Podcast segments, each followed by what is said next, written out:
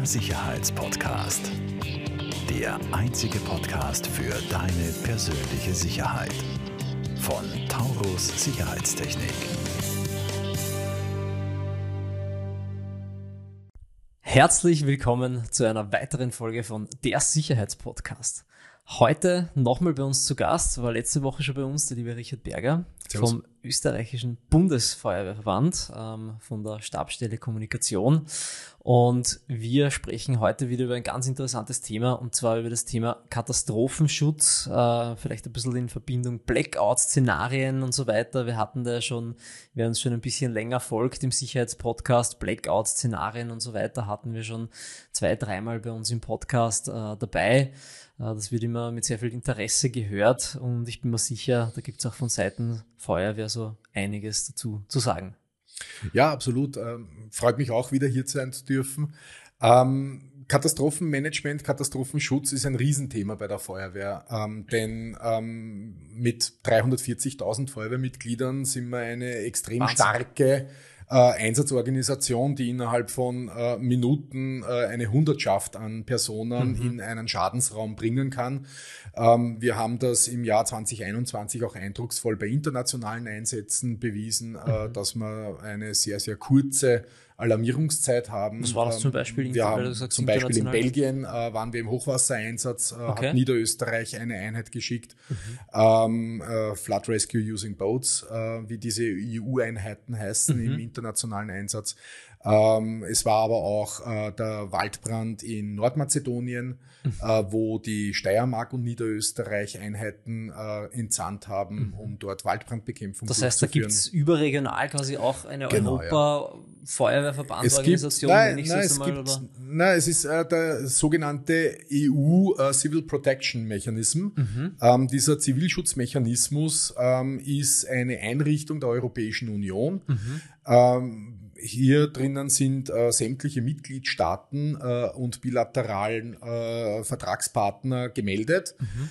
Und ähm, das Ganze funktioniert so, ähm, nehmen wir jetzt das Beispiel Nordmazedonien. Mhm. Äh, Nordmazedonien hat jetzt ein Problem gehabt mit dem Waldbrand, hat äh, an Brüssel an die Einsatzzentrale. Dort gibt es eine 24 Stunden, sieben Tage die Woche besetzte Einsatzzentrale, die sich genau um solche Themen kümmert mhm. und hat dorthin geschickt, äh, bitte, wir haben einen Waldbrand, ja, wir brauchen Unterstützung mhm. bei der Brandbekämpfung. Die äh, Einsatzzentrale in Brüssel nimmt dieses Hilfeersuchen an und schickt es dann an die Mitgliedstaaten. Mhm. In den Mitgliedstaaten übernimmt das äh, das zuständige Ministerium, bei uns ist das das Innenministerium, mhm. ähm, und äh, beginnt dann dort mit der Koordinierung. Sie schickt dann eben, je nachdem welches Hilfeersuchen das ist, äh, in dem Fall Waldbrand, also Feuer, geht uns an, ist unsere Kompetenz, schickt das dann eben an die Landesfeuerwehrverbände und den Bundesfeuerwehrverband und fragt dann nach, ähm, habt ihr was, könnt ihr was, mhm. wie schaut's aus? Mhm. Ähm, und die Landesverbände melden dann zurück, ja, sind einsatzbereit, können in 24 Stunden, 12 Stunden, 36 Stunden in Einsatz gehen. Mhm. Ähm, da gibt es unterschiedliche Einheiten, ähm, damit man eben hier einen gewissen ähm, Standard hineinbringt, mhm. ja, gibt es eben eine Einheit Flood Rescue Using Boats. Ich war da 2014 äh, zum Beispiel in Bosnien beim Hochwasser im Einsatz äh, draußen oder 2005 in, in Rumänien. Ähm, wir, äh, oder es gibt eben Waldbrandbekämpfung, Ground Forest Firefighting using Vehicles, also mit Fahrzeugen mhm. oder eben ohne, oder von der Luft aus. Also da gibt es unterschiedliche Einheiten, die dann eben dementsprechend zusammengestellt sind. Das heißt, es weiß dann auch der Landesverband, Landesfeuerwehrverband, weiß dann auch, okay, das ist angefragt, also ich muss das schicken. Mhm. Ja. Und dann geht man eben in den Einsatz. Äh, die Kosten für diesen Einsatz ähm, übernimmt dann eben das Innenministerium und in weiterer Folge die Europäische Union. Also das Innenministerium regressiert sich dann an der Europäischen mhm. Union. Ähm, wir als Feuerwehrmitglieder, die dort in den Einsatz gehen, machen das ehrenamtlich. Mhm. Also wir bekommen auch dafür äh, nichts bezahlt, äh, so wie für ähm, gut 75 Prozent aller Einsätze, die in Österreich äh, abgeführt werden, ähm, erhalten wir als Einsatzmitglieder nichts. Mhm. Denn wir haben ja letzte Woche schon gehört, es gibt nur sechs Berufsfeuerwehren in Österreich, mhm. äh, aber 4400 freiwillige Feuerwehren. Und ähm, Mit insgesamt So gesagt, über 300, 340.000 340.000 Mitglieder sind Wahnsinn. wir, ja, circa, ja. Wahnsinn. Also ein bisschen mehr. Und ähm, wir haben äh, in Österreich natürlich äh, das Ganze im etwas kleineren äh, Stil. Wir haben sogenannte KHD-Einheiten, Katastrophenhilfsdiensteinheiten, äh, die dann eben von der Feuerwehr dementsprechend dann auch entsandt werden, welches Lagebild halt dementsprechend vorherrscht. Ähm, hier gibt's unterschiedliche Herangehensweisen, die sind dann wieder den landesgesetzlichen äh, Genau, wollte gerade sagen, du hast ja in der letzten Folge schon gesagt, ähm, Genau. es gibt wirklich neun neun Landesgesetze. Landesfeuerwehrgesetze und neun Katastrophenhilfegesetze. Und in diesen Katastrophenhilfegesetzen ist eben auch die Rolle der Feuerwehr dementsprechend geregelt.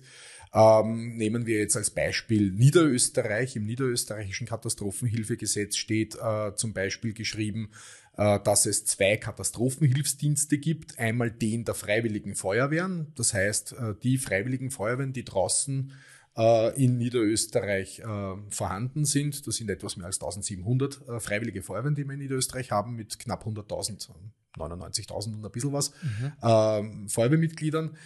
Ähm, die müssen im Katastropheneinsatz dann gewisse Kontingente in den Schadensraum schicken. Und der zweite Katastrophenhilfsdienst ist der des Landesfeuerwehrverbandes. Ähm, der Landesfeuerwehrverband sitzt äh, zum Beispiel in Tulln äh, in Niederösterreich und dort sind dann eben Großgeräte ähm, oder eine Großküche auch auf Container ähm, eingerichtet und so weiter.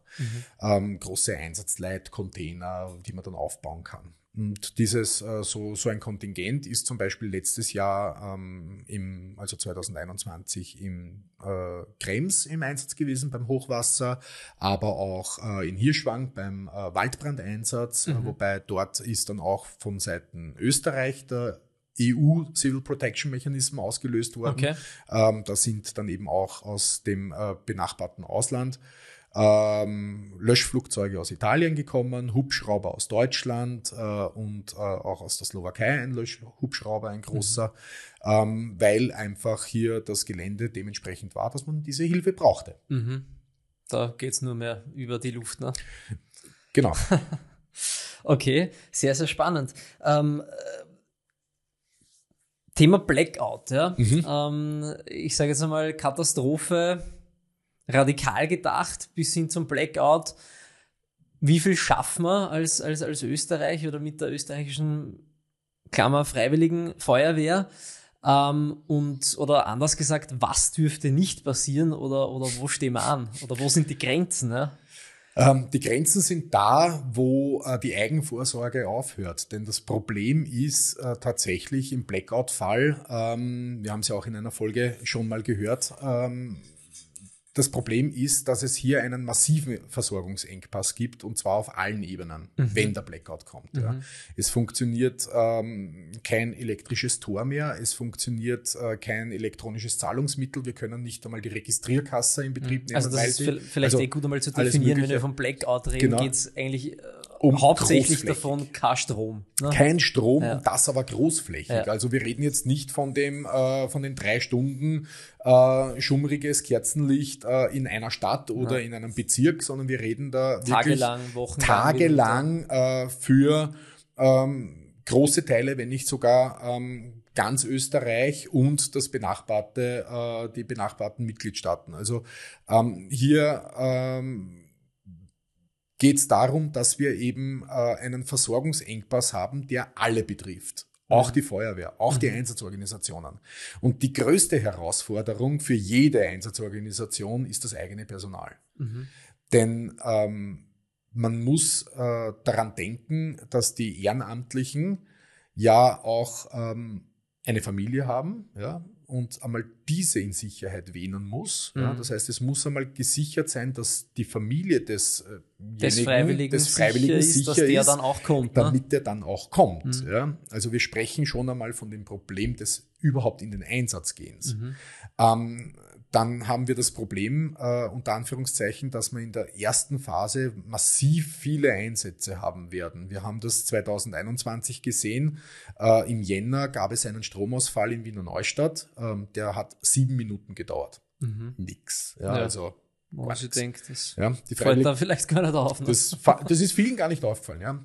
Der Freiwilligen Feuerwehr Wiener Neustadt ist es aufgefallen, denn die hatten zeitgleich sieben Notbefreiungen aus Aufzugsanlagen, zwei Verkehrsunfälle aufgrund ausgefallener Ampeln und zwei Brandmeldeanlagen, weil dort die Akkus nicht korrekt gewartet waren. Das heißt, innerhalb von sieben Minuten äh, galt es, elf Einsätze mit einer freiwilligen Feuerwehr zu mhm. bewältigen. Das ist. Wenn du das jetzt hochrechnest, allein auf eine Stunde oder was? Und ne? wenn du das jetzt auf eine Stunde hochrechnest, irgendwann einmal hast du das Problem, äh, dass das einfach nichts mehr geht. Und mhm. dann eben auch, ähm, wie gesagt, beim Blackout sprechen wir von einem großflächigen Stromausfall. Das heißt, es gehen keine Ampeln, äh, es geht kein, kein öffentlicher, äh, also Bahn, Eisenbahn geht nicht, ja, öffentlicher Verkehr, U-Bahn steht still, ja. Das heißt, wenn man jetzt aus Wien denken, ja, aus Wiener Sicht denken, die Berufsfeuerwehr und die Wiener Linien werden alle Hände voll zu tun haben, dass ihre äh, äh U-Bahn äh, äh, dementsprechend ähm, freikriegen, dass die Leute rauskommen, dass die Leute rauskommen. Ja. Ähm, da gibt's ganz, ganz großartige Einsatzpläne, sowohl von den Wiener Linien als auch von allen anderen äh, Verkehrsbetrieben mhm. in Österreich. Wir sind in Österreich sehr gut aufgestellt, äh, was Notfallpläne betrifft. Mhm. Ja. Viele Unternehmen machen sich da äh, Gedanken. Ähm, und so auch die Feuerwehr natürlich. Wir mhm. haben einen Blackout-Leitfaden äh, für, die Öster äh, für die österreichischen Feuerwehren erstellt im Bundesfeuerwehrverband, äh, wo eben eine Checkliste ähm, die Vorbereitungsmaßnahmen dementsprechend schon festlegt, mhm. Wo man eben prüfen soll, komme ich überhaupt ins Feuerwehrhaus hinein, wenn der Strom weg ist, ja, oder sorgt meine elektronische Sicherheitseinrichtung, dass ich draußen vor verschlossenen Türen stehen bleibe. Ja. Ähm, aber ähm, wie gesagt, das größte, die größte Herausforderung sind die eigenen Leute, ist das, ist das eigene Personal. Ähm, wenn das nämlich nicht versorgt ist, wenn ähm, das Feuerwehrmitglied äh, ein, einen Säugling zu Hause hat und sich einmal darum kümmern muss, äh, dass, dass die Milch gewärmt werden muss, äh, mhm. dass der Babybrei gemacht werden muss, äh, dass überhaupt das Wasser herkommt. Ja? ja? Denn wir vergessen zum Beispiel auch, dass ähm, in manchen Orten vielleicht sogar das Abwasser ein Problem hat, mhm. ja, weil die Pumpstationen ausgefallen sind. Mhm. Ja. Was die Feuerwehr definitiv nicht machen kann äh, im äh, Blackout-Fall, ist äh, Strom für einzelne Haushalte zur Verfügung stellen. Mhm. Denn unser, äh, unsere Aggregate, die wir in den Feuerwehrfahrzeugen ja mitführen, ähm, brauchen wir zur Bewältigung der Einsätze. Mhm die Stromaggregate, die wir zusätzlich haben ähm, in, in manchen Feuerwehrhäusern, äh, sind für das Feuerwehrhaus, mhm. äh, um die Infrastruktur dort äh, aufrechtzuerhalten. Es gibt dann noch ein paar andere ähm, Großstromanhänger oder sogar Container. Ähm, die werden aber dann benötigt, um Krankenhäuser und ähm, mhm. sonstige kritische Infrastruktur in Betrieb zu halten. Mhm. Ja. ja. klar, die ähm, das heißt, sind Enden wollen. Ja. Das heißt, wir haben hier tatsächlich äh, eine, eine Grenze, ähm, die durch die Resilienz der eigenen Bevölkerung äh, mhm. mitgegeben wird. Ja. Je besser man sich zu Hause vorbereitet, je mehr Wasser man gelagert hat, je Trinkwasser man gelagert hat, je mehr ähm, Dosenbrot. Wir haben äh, im Baden zum Beispiel, äh, im Baden bei Wien gibt es einen Dosenbrotbäcker. Ja, Habe ich ähm, letztes Jahr mal gelesen. Ähm, ja. äh, der, da gibt's der hat vier verschiedene Dosenbrote, ja, ähm, die wirklich großartig schmecken sogar. Wir haben es schon verkostet, ja, und sogar einen Schokokuchen in der Dose, ja, das zehn Jahre hält, ja. Ähm, das kann man auch einmal so drü drüber streichen, ja. Ähm, bis hin zu ähm, äh, Hygieneartikel, äh, wo man nicht unbedingt da Wasser vielleicht braucht, ja, mhm. damit man sich eben nicht so dreckig fühlt. Ja. Mhm. Man, Männer kennen das vielleicht äh, von einer Feldwoche ja, oder von einem Pfadfinderlager, wo man dann eher mal ein bisschen so auf die Hygiene pfeift. Im Endeffekt hat man das dann. Ja? Mhm. Wenn man sich 14 Tage auf einen Campingurlaub vorbereitet, äh, wo man nicht einkaufen geht, dann ist man gut vorbereitet für so einen Blackout. Mhm. Wenn also er nicht länger dauert. Ist das gleichzeitig auch die quasi eine Empfehlung? 14 Tage sollte man als Haushalt ähm, also 14 weitestgehend Tage, autark auskommen? 14 Tage, drei Wochen, das wäre schon super. Mhm. Wo wir dann eben beim nächsten Problem sind, wo lagere ich das? Ich wollte gerade sagen, also ich habe hab kein haben, Problem, ne? wenn ich ein Haus habe, ja. ja. dann den Platz finde ich mir dann schon irgendwo, ja, aber in einer Wohnung wird es dann schon, wird's dann schon eng. Also da brauchst du drei Kellerabteile, dass du ja. das unterbringst. Ne? Weil allein eben, Wasser für drei Wochen für eine Familie, das ist schon ordentlich viel. Ne? Das ist dann schon die, die Herausforderung. Ja, jetzt ähm, kann man sich dann eben schlau machen, ähm, wie schaut's bei mir im Haus aus? Habe ich bei mir im Mehrparteienwohnhaus äh, eine Hebeanlage oder ist die Wasserleitung so gut, äh, dass äh, bis zu mir in den vierten Stock hinauf das Wasser durch den normalen Druck getragen wird. Mhm. Ja. Ähm, auch da gibt's in vielen Städten und vielen Orten äh, ganz tolle äh, Konzepte, wo die Wasserversorgung notstromversorgt ist mhm. ähm, und auch das Abwasser notstromversorgt ist. Ähm, aber da sollte man sich eben dementsprechend Gedanken machen drüber und einmal zu Hause überprüfen, was habe ich da, was brauche ich da. Es gibt tolle Checklisten vom Zivilschutzverband, vom österreichischen Zivilschutzverband. Ähm, und äh, ja, wie gesagt, das ist eigentlich unsere Grenze. Mhm. Vielen Dank und dabei belassen wir es für heute. Vielen Dank, Richard. Wunderbar, danke. Bis bald. Falls dir diese Folge gefallen hat, bewerte uns sehr gerne und teile den Podcast mit deinem Umfeld. Alle weiteren Informationen zu Taurus Sicherheitstechnik findest du in den Show Notes.